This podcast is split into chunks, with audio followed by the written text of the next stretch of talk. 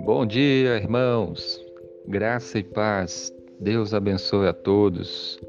A palavra de Deus no Salmo 139, versículo 24 diz: Vê se há em mim algum caminho mau e guia-me pelo caminho eterno. Amém. Esse versículo é uma oração que Davi fez a Deus, pedindo ao Senhor para olhar para a sua vida, para examinar o seu coração, para ver se havia nele algum caminho mau.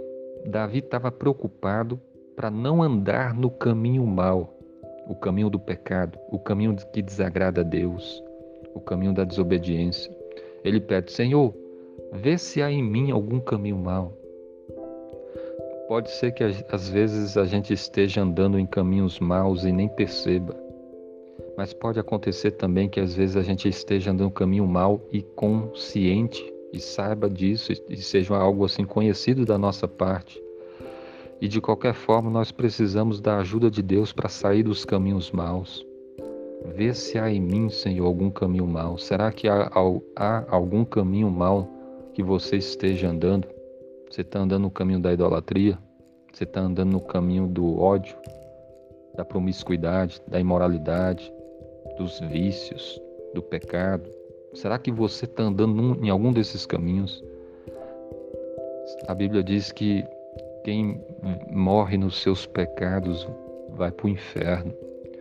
E o caminho do pecado, o caminho mau, é o que leva para o inferno, para a perdição.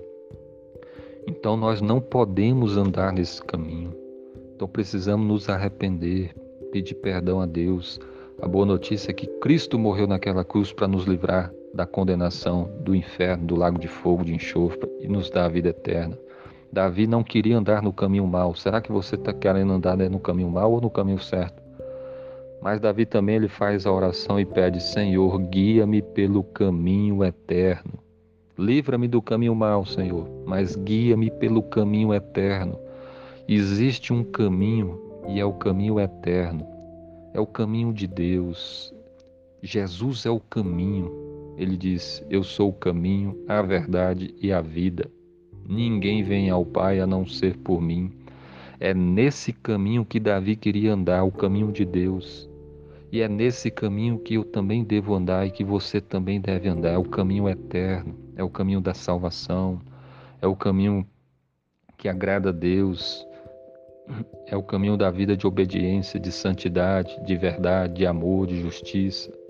E é nesse caminho que nós devemos andar, ouvindo a palavra de Deus, servindo ao Senhor Jesus. Ele morreu por nós, ele ressuscitou, ele está vivo e um dia ele vai voltar. Creia em Jesus e ande pelo caminho de Deus, que você se afaste do caminho mal e ande no caminho de Deus. Que Deus abençoe a sua vida. Amém.